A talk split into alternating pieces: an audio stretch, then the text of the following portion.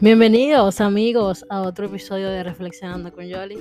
Yo soy Yoli o Rosemary. Gracias por escucharnos y seguir firmes escuchando el contenido, compartiéndolo, sugiriendo temas. Estamos muy contentos por eso. Este proyecto es de ustedes y para ustedes y lo hacemos con muchísimo cariño. Gracias por compartirnos. Recuerden buscarnos en Instagram Reflexionando con Yoli también estamos en las distintas plataformas digitales, Spotify, Google Podcast, Apple Podcast. Eh, para los que se preguntan cómo pueden apoyarnos, tenemos un Patreon. Todos estos enlaces están en las descripciones de los episodios. También está en el, la biografía del Instagram. Así que pueden acceder y apoyar a este proyecto con el módico precio que ustedes prefieran, 1, 5, 10, lo que sea. Eh, lo importante es apoyar y los beneficios que pueden obtener por eso son, hasta el momento, pues los episodios con antelación, eventualmente se les creará más contenido, que todo es y seguirá siendo con mucho cariño para ustedes. Gracias por escuchar el episodio de hoy.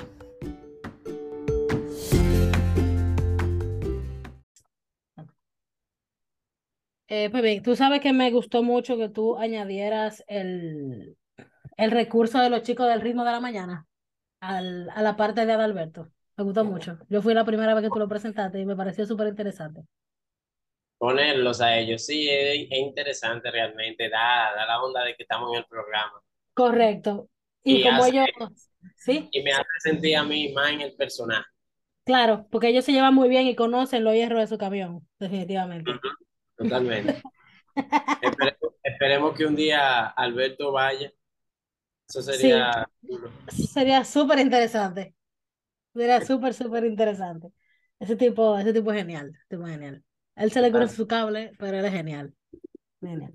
Eh, yo comencé esto y no presenté ni nada, ni, ni, ni dije nada. Una mala costumbre que se me ha, se me ha pegado últimamente por estar grabando con unos panas que son bastante íntimos y comenzamos a hablar y a mí se me olvida que yo estoy frente a un micrófono.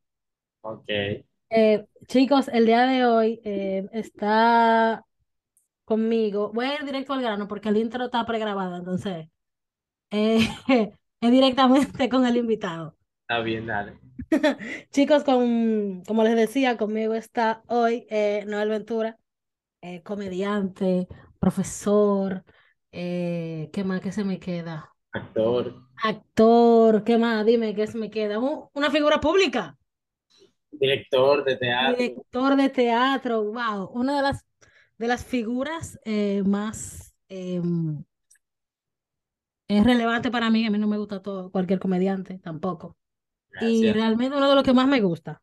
Yo, yo pago por ver a, a Noel. Y eso es mucho. Yo no ando pagándole a gente nada. Y No cuarto. Ay, sobre todo. Gozo tanto que, que él ya sabe cuando yo esté en el público. Noel, ¿cómo estás? Yo estoy muy bien, gracias a Dios. eh, trabajando mucho, fanando. Y nada, viendo que, Eso, que me trae la vida en este año. sí, teniendo en cuenta que los meses han, han querido sorprender a todo el mundo, eh, esperemos que abril que, em- que empieza ahora y los demás que quedan nos lleven suave a todos. Pero, pero que sea bueno, pero que sea bueno, que sea bueno. Eso sí. Eh, Noel tenía show ayer, chicos, y hoy es domingo y yo lo tengo aquí eh, a las 5 de la tarde grabando. Y yo estoy muy agradecida porque él pudiera estar acostado viendo, viendo televisión. Pero él decidió salir de, de ese pain in the ass que le escribe a cada rato. Y te lo agradezco mucho más. No, de, más. de nada, de nada. Uno nunca Está- sabe, uno nunca sabe a quién le está dando una entrevista. No, no, no, no, definitivamente. Yo no sé a quién le, le, le, le va a beneficiar más a esto. Yo estoy clara que a mí. Estoy clara que mí. Quién sabe, ahorita a los dos. Bueno, pero lo importante es que estamos dispuestos y yo pienso que se pasa con una buena conversación aquí. Tú eres una persona muy interesante. Yo te escuché hablando en el podcast de Jorge Chalhoub Ujú. y, y me llama la atención la visión que tú tienes eh, de los chicos a los que tú le impartes clases en la escuela, Sí, porque realmente no, no todos los docentes tienen ese way ahora mismo. no, porque ya eh, existe un temor colectivo de involucrarse mucho con el estudiante, sobre todo Claro. todo lo que está ocurriendo en el mundo y eso. No, y también hay un, hay un temita a nivel eh, de economía, ya la gente no está estudiando educación por vocación a ser maestro, eh, porque educación está pagando muy bien y tú vas al concurso, te, te nombran y tú tienes un sueldo ahí jevísimo y la ADP hace lo que le da su gana.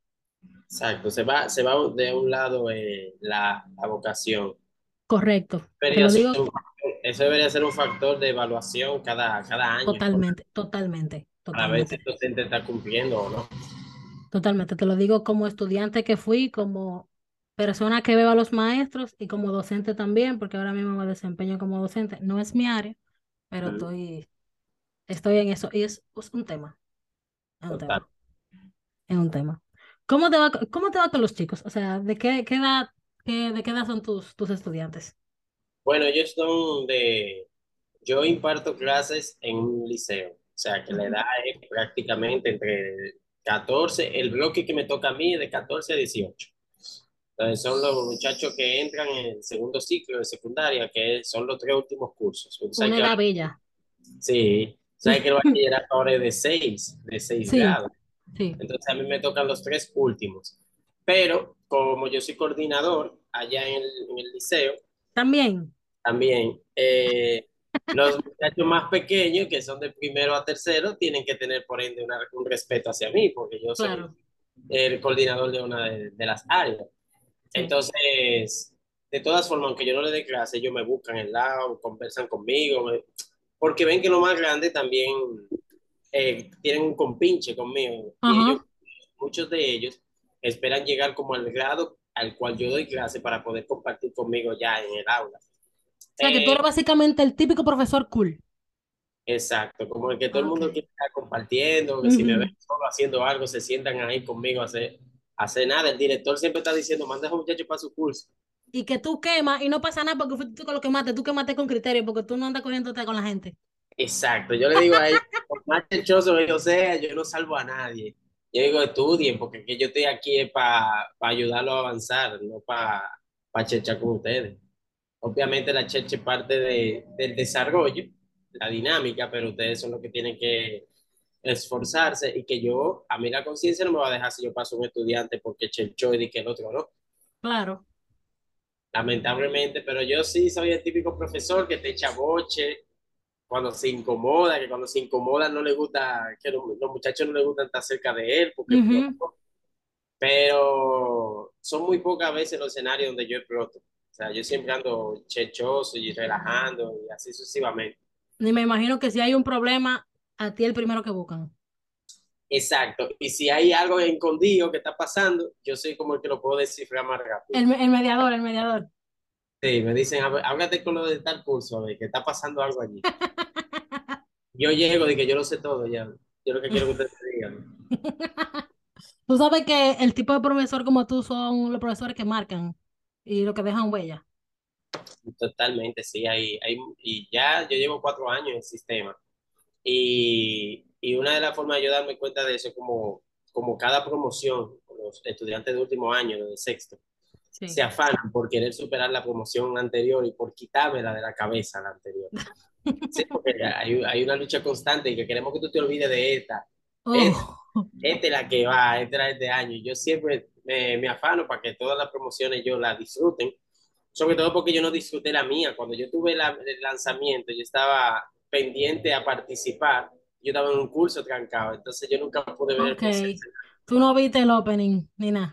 Yo siempre entonces trato de regalarle un buen, un buen momento porque ya el bachillerato es una de las etapas más hermosas que tiene el ser humano y que lamentablemente con el tipo de generación que está viviendo se está echando a perder chin a chin. Ujú. Entonces, yo siempre trato como de hacerles saber, mire, ustedes van a tener un lanzamiento, que ustedes saben que es una escuela, ustedes no pueden pensar en alcohol, eh, ustedes están muy jóvenes, si van a tomar alcohol, que sea con responsabilidad de sus padres, pero fuera del centro, que eso no tenga que ver con nosotros ni nada por el estilo, porque nosotros lo que tenemos que predicar son los buenos valores, o sea, Claro.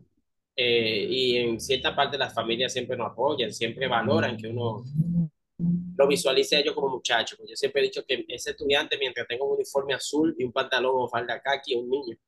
Sí, Puede tener 21 años, pero lo van a seguir, lo van a juzgar como adolescente.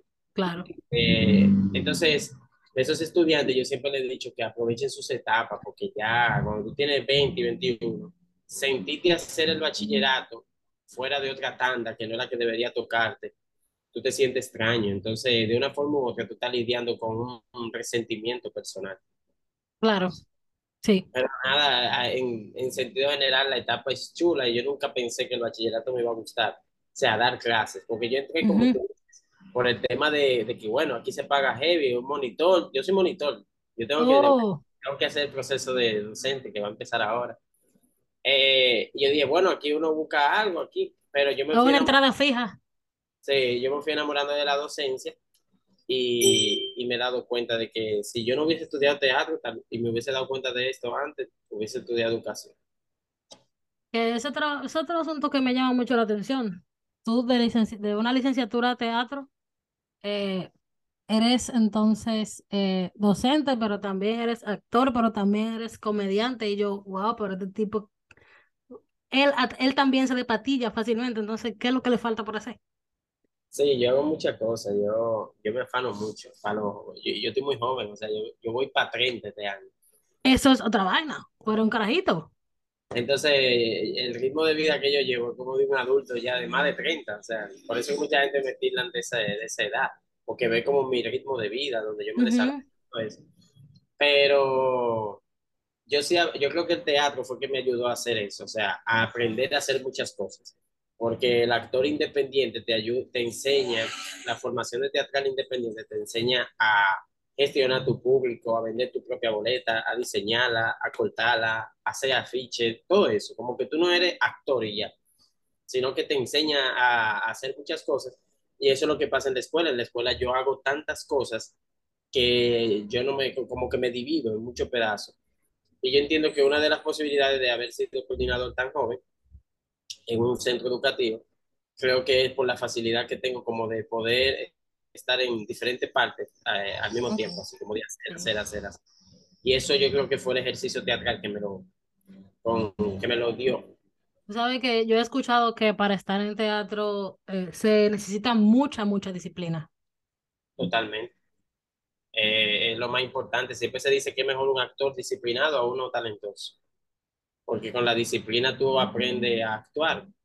Eh, pero a veces cuando tú tienes talento y no tienes disciplina, tu talento molesta en el ambiente. Claro, sí, porque quizá tú no lo sabes gestionar, el talento. Eh, pero una cosa que me llama, me da mucha curiosidad. ¿Cómo un joven eh, en este país que no digamos, digamos que no tiene la, la mente más abierta ni, ni los, ni los estándares de, de aceptación más heavy y que básicamente te señalan porque sí, porque no. ¿Cómo tú llegas al teatro? ¿Cómo tú llegas a ser licenciado, licenciado en teatro? Sí, y máster también, teatro. También. Sí, ¡Qué ápero! fue en el 2021, 22 que me como que finalicé, o en el 2021 por ahí. Eh, lo primero es que yo hacía mucha, yo tenía, yo siempre he tenido esa chispa cómica, pero cuando yo era niño nunca relacioné el teatro con la comedia. O sea, Ok. yo nunca entendía como que iban de la mano. Para mí yo era cómico. Yo nunca, cuando niño dije de que yo quiero ser actor, yo siempre dije yo quise, quiero ser comediante. Siempre lo dije desde muchachito.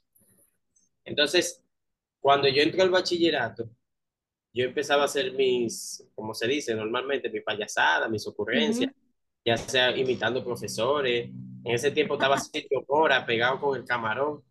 Mi madre. Entonces yo empezaba a imitar a Silvio Mora en el curso y tenía dos amiguitas que eran de las bailarinas.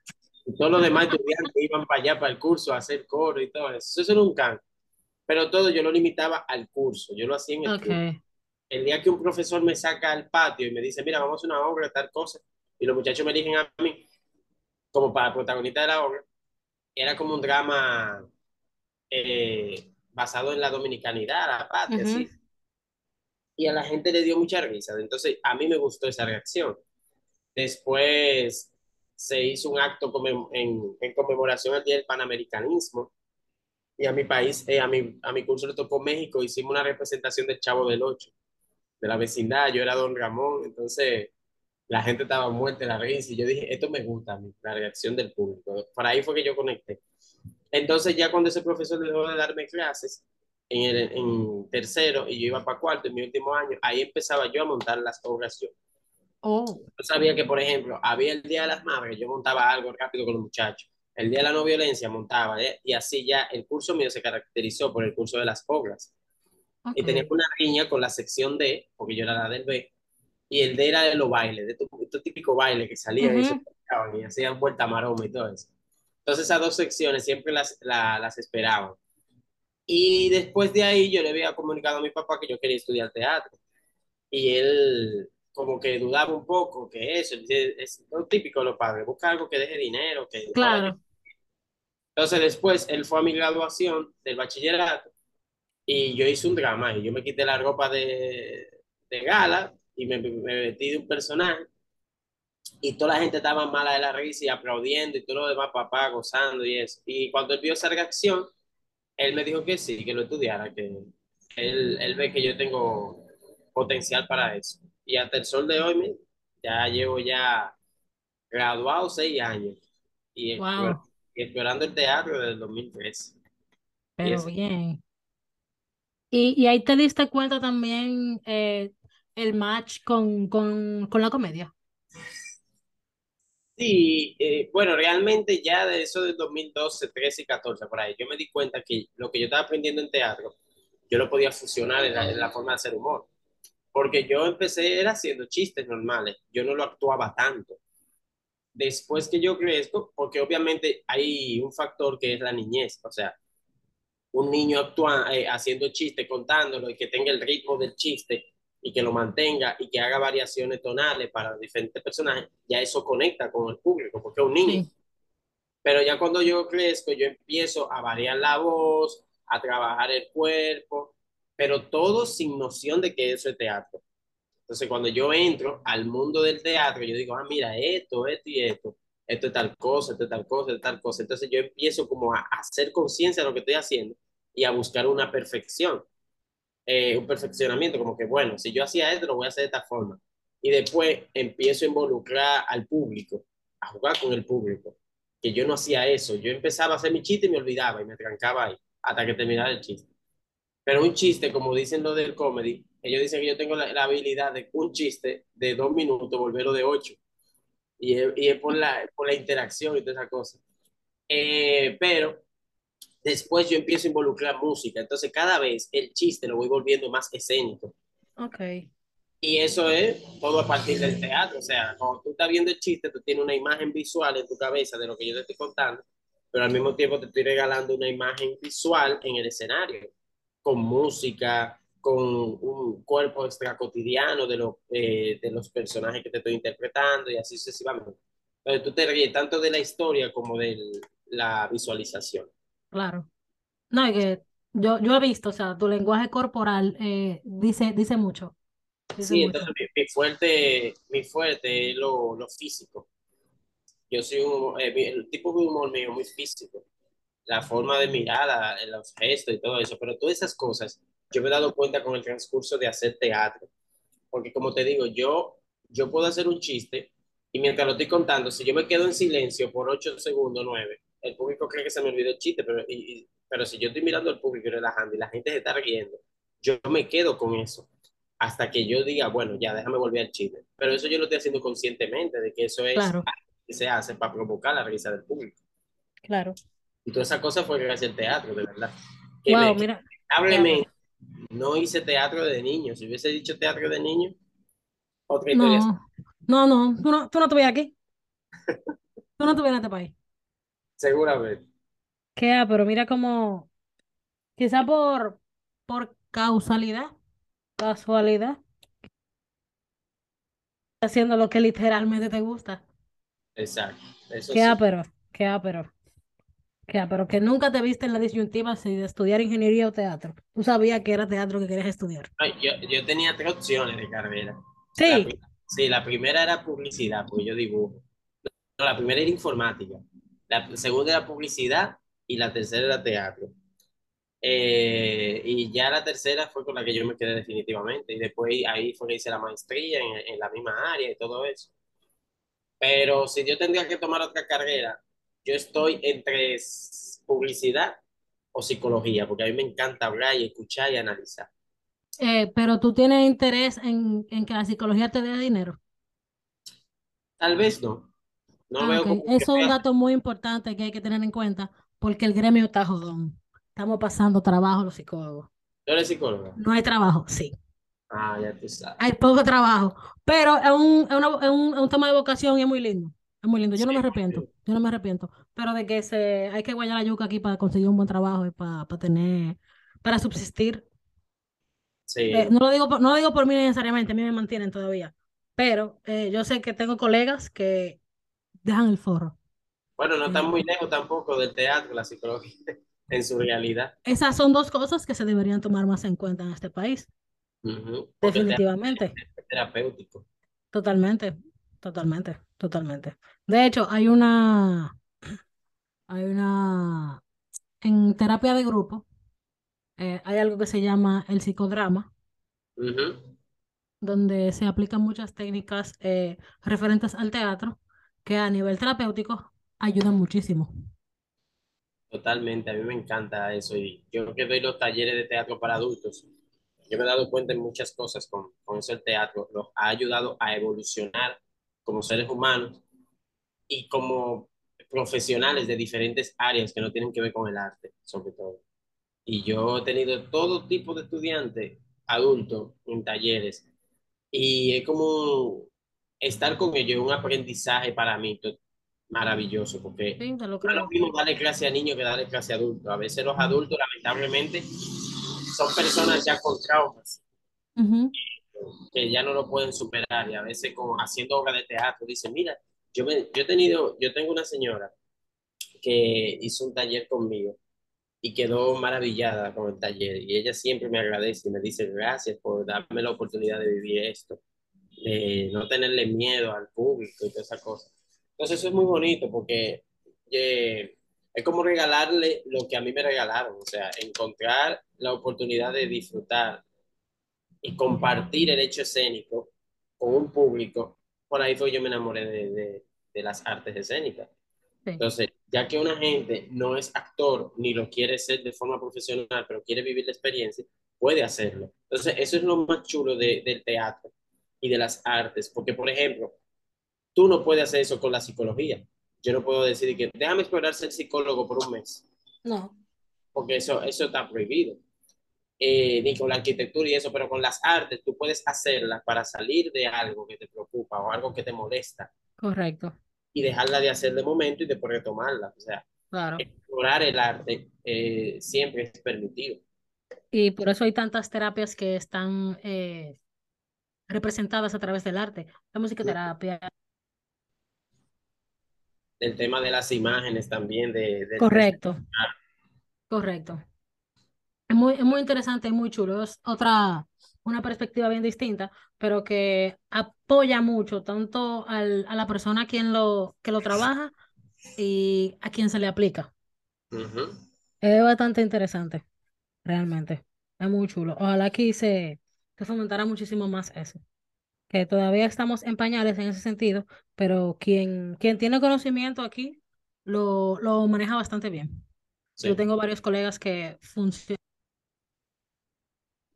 esa, esas áreas y es bastante chulo, es bastante lindo el resultado, que se da sobre todo en niños, sobre todo en los niños. Es que los niños son más honestos Sí, y es- totalmente. El niño no, no tiene intención de, de mentir o de ocultar información eh, adrede. Si lo hace más por mecanismo de defensa que por voluntad propia, pero al fin y al cabo lo deja salir en una u otra interacción, lo deja salir, deja salir la preocupación o deja salir la, el signo o el síntoma que, que tiene, ujú. de Así una es. otra manera. Entonces, volviendo al, a la comedia, ¿tu primer personaje fue Verónica? Porque yo no me acuerdo. La pasante. Sí, Sí, la pasante, que cabe destacar que el personaje que yo hice en la escuela ya es un personaje de mujer. ok, eh, para las actividades del Día de la Madre, no violencia, Día de la Mujer, bla, bla, bla, bla, bla. Y el personaje se llamaba Verónica, por eso es que la pasante se llama así. Una forma de ok, conectarlo con, con los inicios. correcto. Yo he visto que se te da bastante bien el tema de los personajes con las chicas. Porque yo te conocí con el, con Raquel, la mujer de Luis, me había llamado de que la atención. Entonces, eh, en una entrevista, no recuerdo si fue en Mujeres al Borde o, o dónde, yo vi el personaje de, de Raquel, la mujer de Luis, y yo quedé mala. Yo quedé mala. A todo el que venía a mi casa, yo le presentaba, eh, yo le ponía el video, el video en YouTube para que se riera y se pusiera malo conmigo. Yo cada vez que escuchaba los chistes me, me ponía igualita de mala. Incluso ese fue el primer chiste, el primer show, perdón, que yo fui a ver tuyo. El de la primera dama. Ajá. Sí, tengo mucho que no lo hago ese show, tengo que retomarlo. Pero sí, a mí se me dan bien los personajes femeninos. Y después fui a al show, a un show que tú hiciste con el Mañanero y ahí yo vi la pasante por primera vez en vivo, Ah, que nunca la había visto tampoco. la Pero pasante, me gusta muchísimo también, me gustó, me terminó gustando muchísimo. la pasante de, eh, sí fue el primer personaje que yo hice, porque ese personaje yo lo hice cuando entré a trabajar en Divertido con Roche. Ajá, sí, yo había visto eh, todo el, el, el engranaje y lo demás, pero nunca me había sentado a, con detalle a prestarle atención al personaje. Sí, después fue que yo me di cuenta de la rivalidad con, rivalidad con Isaura y no sé cuánto. Eso, eso es parte del show, de verdad. Sí, sí, sí. No, nunca, hubo proceso de, de, de pelea, ni, ni problema en camerino, ni nada por el No, estilo. de verdad, porque yo la veo, yo veo que te mencionan y ella te, te tira un fundazo. Y yo, diablo, pero ¿y es personal o es chelcha? No, eso fue una dinámica que a la vez mi Isaura le gustó mucho. A veces Isaura me decía de que dime, yo eh, tengo que salir hoy o, o, o tú lo vas a hacer solo. Y yo le dije, no, si tú quieres sale, porque eso no se planificaba tampoco. Oh, Eso era, si ella salía y empezaba a disparar, pues ya yo tengo que empezar a reaccionar en base a lo que está diciendo ahí en el momento. sí, qué ápero, qué ápero. Tú sabes que de los personajes que, tuyos que yo menos he visto es el tutorial. Yo nada más he visto los memes de cuando le entran a trompar porque dicen que la Sí, tu tutor- tutorial fue el segundo personaje que yo hice y, y ese fue después de la pasante, o sea, estaba, estaban juntos prácticamente en el mismo año. Ok, Uno fue, la pasante fue en febrero y tutorial fue en noviembre ok. del, del 2017. Entonces, tutorial yo lo hice con el fin de hacer tutoriales pendejos, como tutoriales insignificantes, que no deberían, tutoriales que no deberían existir prácticamente. Eh, y le gustó mucho al público, funcionó. El primer tutorial que yo hice fue de que cómo poner un adorno de Navidad en un árbol. Entonces, eso gustó mucho. Yo lo- a mí me empecé a hacer videitos y todo eso. Lo he descuidado un poco por, ya por estos personajes nuevos, porque el tema es que cuando tú te encaprichas con otro personaje, tú sueltas a los anteriores. No, me he dado cuenta, sí. Y eso, Porque tú le has dado guate a ese foquito, ¿oíste? Óyeme, y eso es un tema, porque en el teatro también funciona así. Cuando tú haces una obra y ya tú tienes otra nueva, ya tú te olvidas de la otra. Ujú. Eh, aunque tú te acuerdes del, del movimiento, de la acción y, y de la forma del personaje anterior, pero ya como que tú lo que quieres hacer la nueva. Eh, pero ese personaje de tutorial tengo que volver a rescatarlo, hacerlo. Yo viví un proceso de mudanza en febrero, entonces como que tengo eh, pendiente armar aquí en la casa como una especie de espacio para poder grabar los videos y todo eso, porque ya yo he aprendido a editarlo, a ponerle todo. Es lo que te digo, el teatro me ha enseñado a hacer mi vaina yo solo. Y a veces yo tu, tuve un video y eso, y tú dices, cocho, qué chulo está y eso, pero soy yo solo puyando y haciendo vaina. Yo aprendí a manejar foto, Photoshop puyando. diciendo, déjame ver aquí, que para qué sirve esto, tal cosa, tal cosa, tal cosa. El Premiere también, y he aprendido a editar, crear mis imágenes y todas esas cosas que yo necesito. Eh, porque eh, yo entiendo que todo lleva un costo. Y yo digo, bueno, si yo no tengo ahora mismo presupuesto para pagarle a artistas gráficos ni nada de eso, Claro, déjame aprender yo hasta que yo Claro. pueda dedicar. totalmente. Eh, tutorial es muy interesante y por ahí vengo con un personaje nuevo. Tenía la intención de tirarlo hoy, pero Sí, yo vi eso. es más complicado, tal vez lo tire mañana. Pero es un personaje que va con la misma onda de Tuto, o sea, vainas insignificantes o cosas como que, en serio, esto es lo que tú me estás dando a mí. Muy La bien, chicos, hay primicia. Cuando esto salga, ella lo va a haber tirado, pero no importa. No importa, lo dijo aquí primero. La Así es, esencia del personaje. así es. Viene, viene en la onda, es un personaje que va muy de la mano con la dominicanidad, con eso digo. Mm, Bueno, yo, yo estoy ansiosa. Yo estoy ansiosa. Yo estoy ansiosa por saber cuál es. ¿Cuál es? A mí, de verdad, eh, y es verdad, yo soy muy fan tuya, pero eh, todos los personajes como que se superan. Porque todo estaba bien con Foquito, que a mí el real no me cae muy bien, pero el, la parodia es súper genial. Y cuando salió No sé la luz, yo pss, fundí. yo digo que Foquito es, es el, el, el alofoque que la gente aprenderá a amar. Como- Es como, un, eh, es como el alter ego necesario. Sí, como un equilibrio, un equilibrio. Yo pienso que sí, tú tienes razón, sí. Es necesario, es necesario, yo estoy de acuerdo.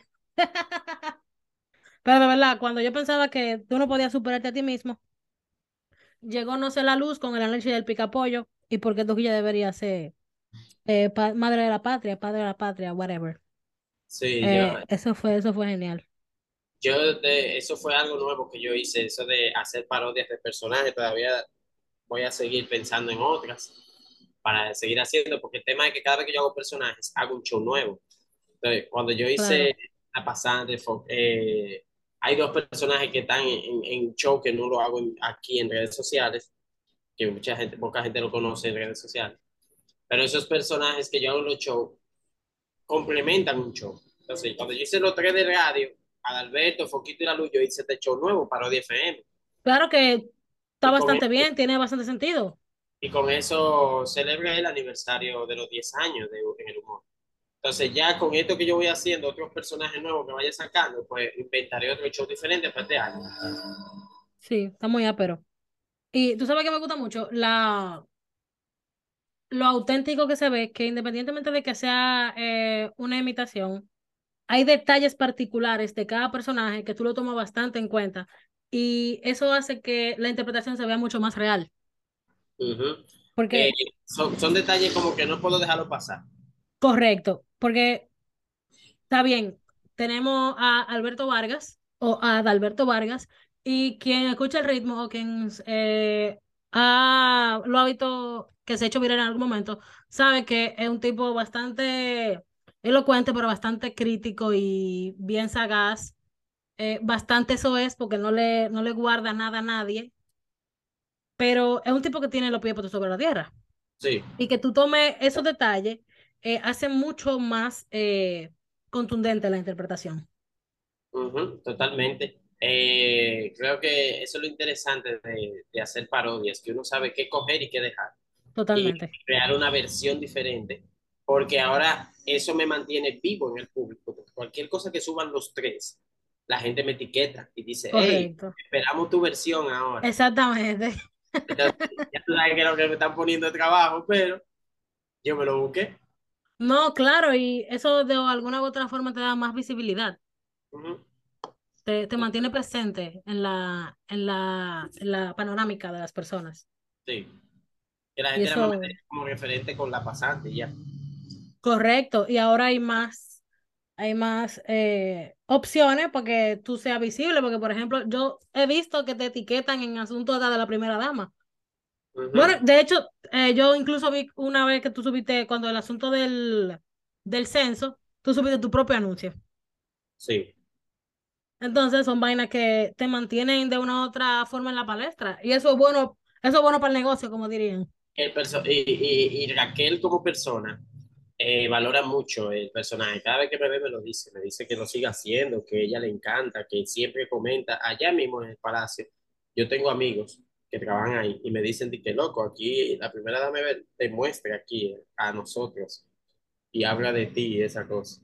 Y yo, ah, pero eso es muy chulo. No, yo he visto que te, te lleven la buena, la primera dama. Yo he visto, Gracias, sí. gracias a Dios. Sí, ¿no? Gracias a Dios que no cogió la cuerda. Porque tú te imaginas.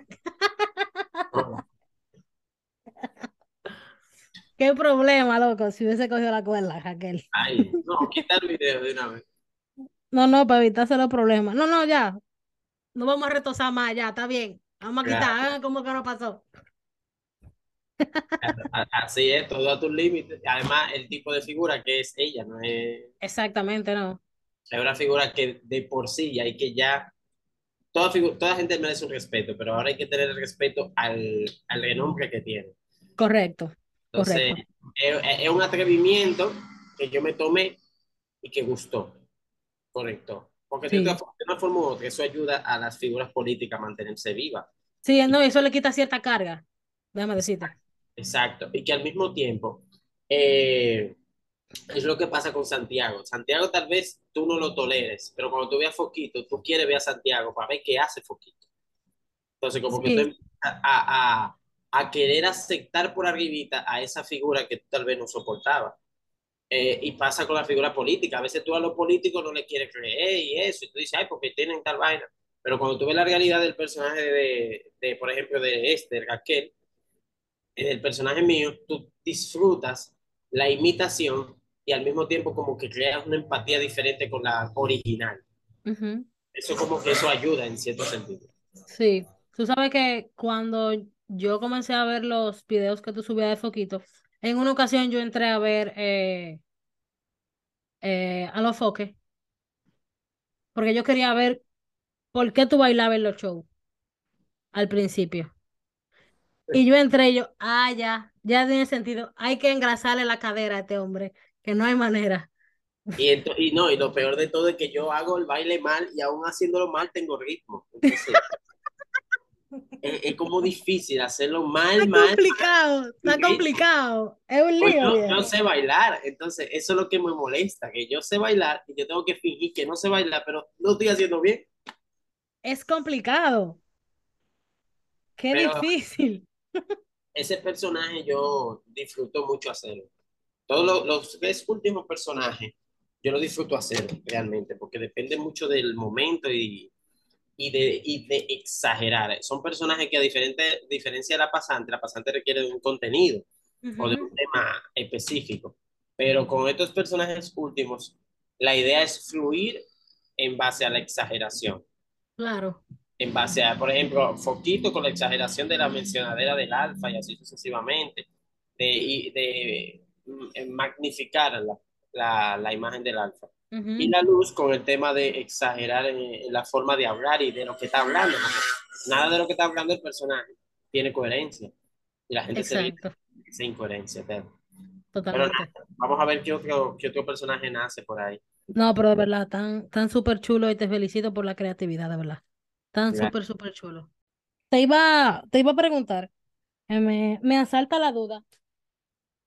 Tú eres un, una persona bastante joven y que, digamos, bueno, tú mismo lo dijiste, tú has, a través del teatro pues, independiente, tú has tenido que, básicamente, te recortar tu propia taquilla. Pero ¿qué ha sido lo más difícil eh, en la vida artística? En la vida artística, eso involucra teatro y humor. Claro. Yo creo que lo más difícil ha sido no caer eh, o no salirme de lo que a mí me gusta. O sea, o Ok, no abandonar lo que a mí me gusta hacer, o el est- estilo de humor, por dinero, por decírtelo así. O sea, ok. a veces yo, a mí me pueden ofrecer un, un monto, o, te- o me pueden tirar de que, mira, vamos a hacer tal show, tal cosa. Si yo no conecto o no me siento identificado con esa persona con la cual me está invitando a hacer un show, de que por más que me diga de que nos vamos a llevar una funda, Ujú, yo no lo hago. O sea, tú no igual, negocias tu principio, básicamente. exacto. Entonces, eh, igual con el humor. Si, si yo, por ejemplo, la obra de teatro, a mí no me gustó el texto o algo así, o, o la esencia, porque una cosa es montar teatro y otra es hacer un montaje que respete los principios básicos del teatro.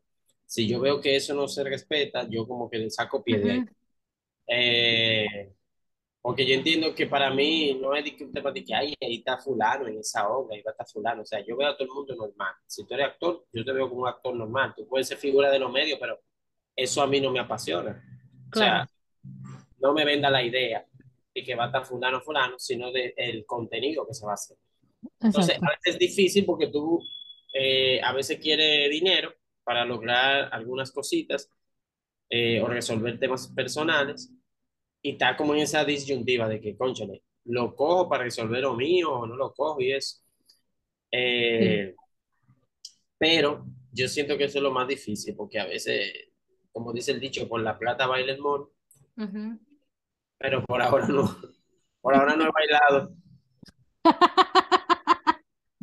No, realmente. es que literal es un, es un tema complicado. Tú poner en juego eh, quizá tu principio, tu escala de valores o sencillamente tu, tu interés en algo. Porque Sí, realmente, la vez que yo he ganado dinero ha sido haciendo lo que a mí me gusta. O sea, si es la obra que a mí me gusta, el show como a mí me gusta, y todo sucesivamente. Y es que hay como un mal sabor cuando tú lo estás haciendo por dinero, por dinero nada más. Exacto, sí, pero todo depende también de, del artista, porque si el artista hace eso, tiene que sentarse a analizar si lo que le gusta, eh, si lo que está haciendo en verdad le apasiona o no. Porque yo entiendo Exacto. que la palabra es pasión, o sea, la palabra pasión no va de la mano con, con el interés, yo entiendo.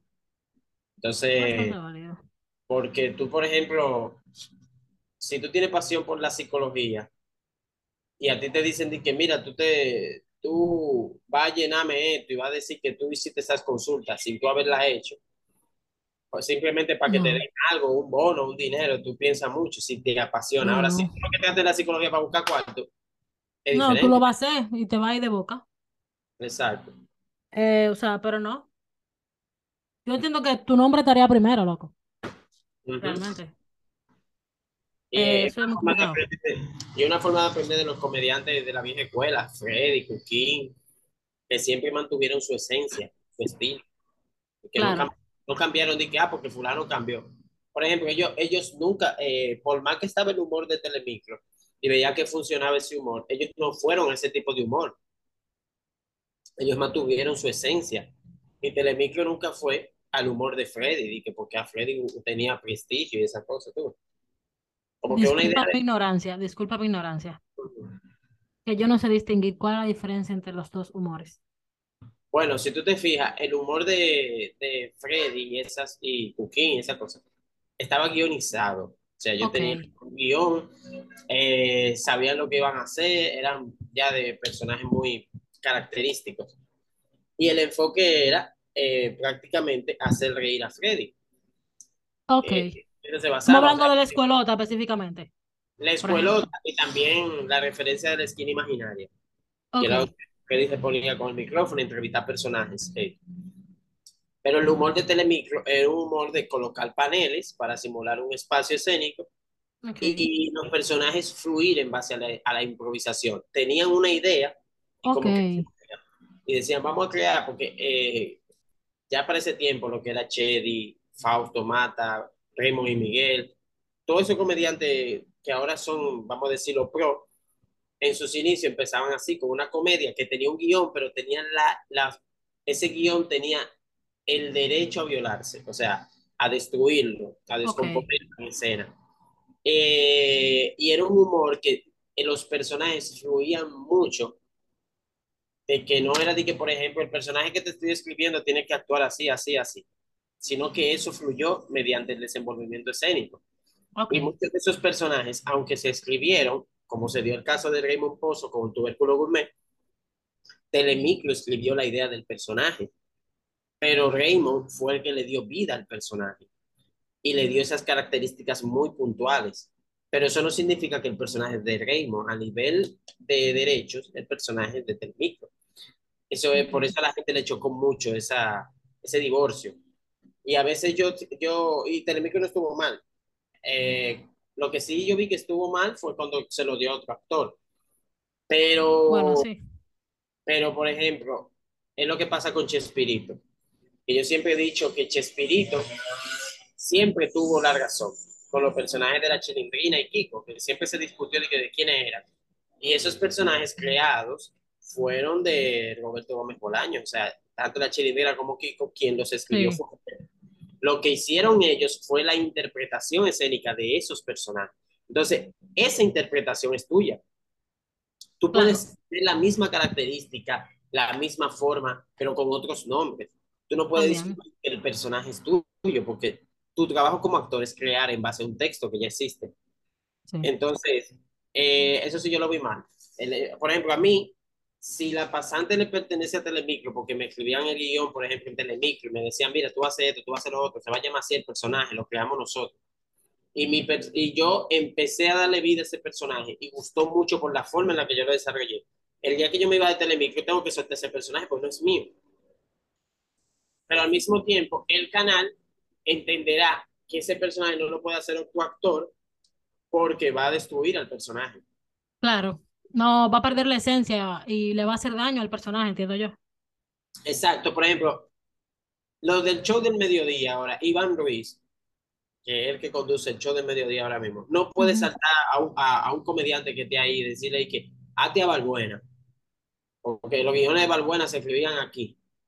Entonces, no, no funciona porque ya Balbuena tiene una, tiene una cara que la gente la reconoce. correcto. Pero eso es, lo, eh, eso es prácticamente, eh, en sentido general, con relación a, lo, a los personajes, con relación a la pregunta que tú hiciste de lo más difícil. Está, está muy interesante eso, realmente. Y dice mucho, dice mucho de, de ti y de cómo, qué tan en serio tú tomas tu trabajo y, y qué tanto te importa, o sea, y eso es muy importante. O sea, denota disciplina. Sí, pero eh, es que también hay una diferencia notable, a diferencia con otros comediantes, y es que la actuación es mi profesión, o sea, es mi profesión mediante un título. Entonces, Correcto, yo la, yo la sufro más que un comediante que tal vez ha sido de forma empírica, porque como su entiendo. conocimiento es empírico, ve esto más con el fin de entretener y con el fin de, de generar ingresos. Pero en mi caso, aunque yo tenga que generar ingresos, entretener, yo te- no puedo divorciarme del el conocimiento práctico. Correcto, tú estás formado en ese sentido.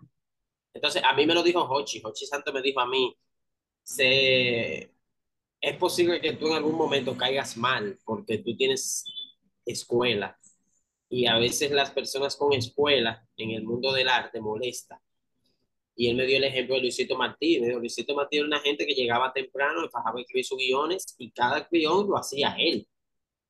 Y esas comedias estaban todas guionizadas.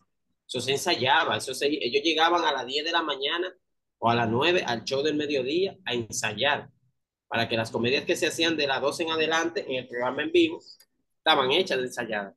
Claro. Porque el esquema, yo no sé si tú recuerdas el programa, de, de remate, el programa de Luisito Martí. No, ¿Qué edad tú tienes? bueno,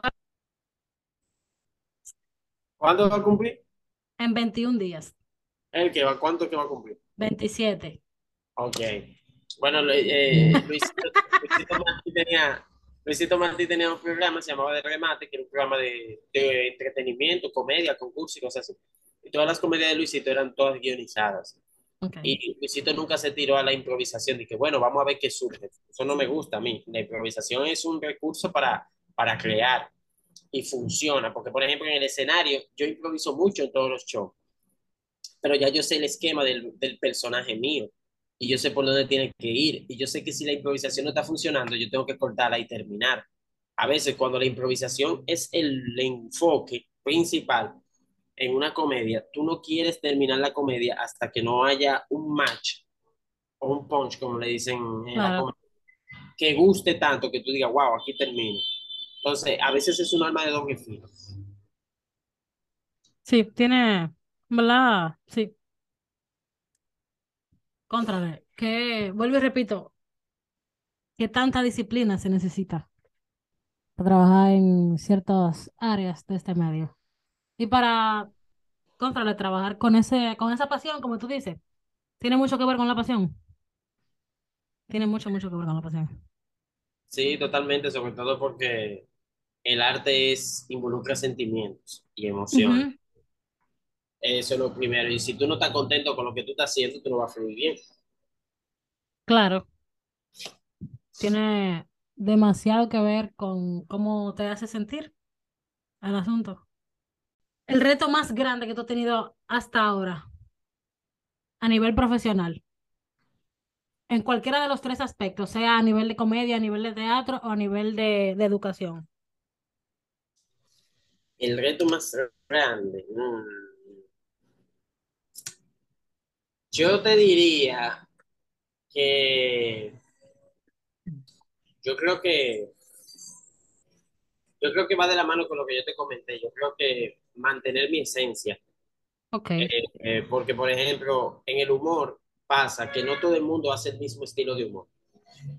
Entonces, a veces yo he recibido muchas propuestas de, amigos o personas de Instagram con que hacen humor en Instagram y me dicen, mira, quiero hacer un video contigo, vamos a hacer esto y tal cosa. Y a mí no me llama, porque yo entiendo que la esencia y el estilo de humor mío, no todo el mundo como que lo va a llevar, de, lo, lo va a llevar a acorde. claro, Entonces, yo entiendo que una cosa es, el reto más grande yo entiendo que ha sido es no caer en esa batalla de buscar views, sino de entretener. Porque aunque el video mío coja, vamos a decirte a, a ti, 20 mil views en Instagram, eso no es nada a comparación con otros influencers que, que cogen hasta 200 mil. Pero esos 20 mil, de ahí es muy probable que un 30 o 40% vaya a los shows y me pague. claro, Entonces, a veces eh, se dice, nosotros que los comediantes de stand hemos dicho que los seguidores no, no llenan show. A veces tú puedes tener, por ejemplo, 80 mil o, o 800 mil seguidores y el día que sin influencer haga algo en vivo, no llena. Entonces, correcto. a veces es una forma de no caer tanto en lo view que tú te ciegues. Yo creo que eh, otro reto sería no, ha sido no creerme la película, porque de que yo tengo talento para el humor, lo tengo. Y de que se me da fácil interpretar personajes, también. Te da. Pero no creerme de que yo soy el mejor, de que yo soy el único de la nueva generación, el que más ha pegado, nada de esa vaina. O sea, porque yo entiendo que todo es pasajero. Y yo puedo vivir algo que me desencante del humor y no más nunca hacerlo. Entonces, eh, ahí, el, eh, por decirlo así, el mejor deja, se cayó. La idea de, de que tú eres el mejor Correcto. eh, entonces yo entiendo que ha sido eso, no creerme la película y no, eh, no abandonar mi estilo por, por algún interés, ya sea monetario o, o por fama, o por una, buscando una fama. Me gusta, o sea, heavy. Mantener tu esencia y tener los pies sobre la tierra. Exacto. Eso mantiene a la gente cuerda. Me gusta.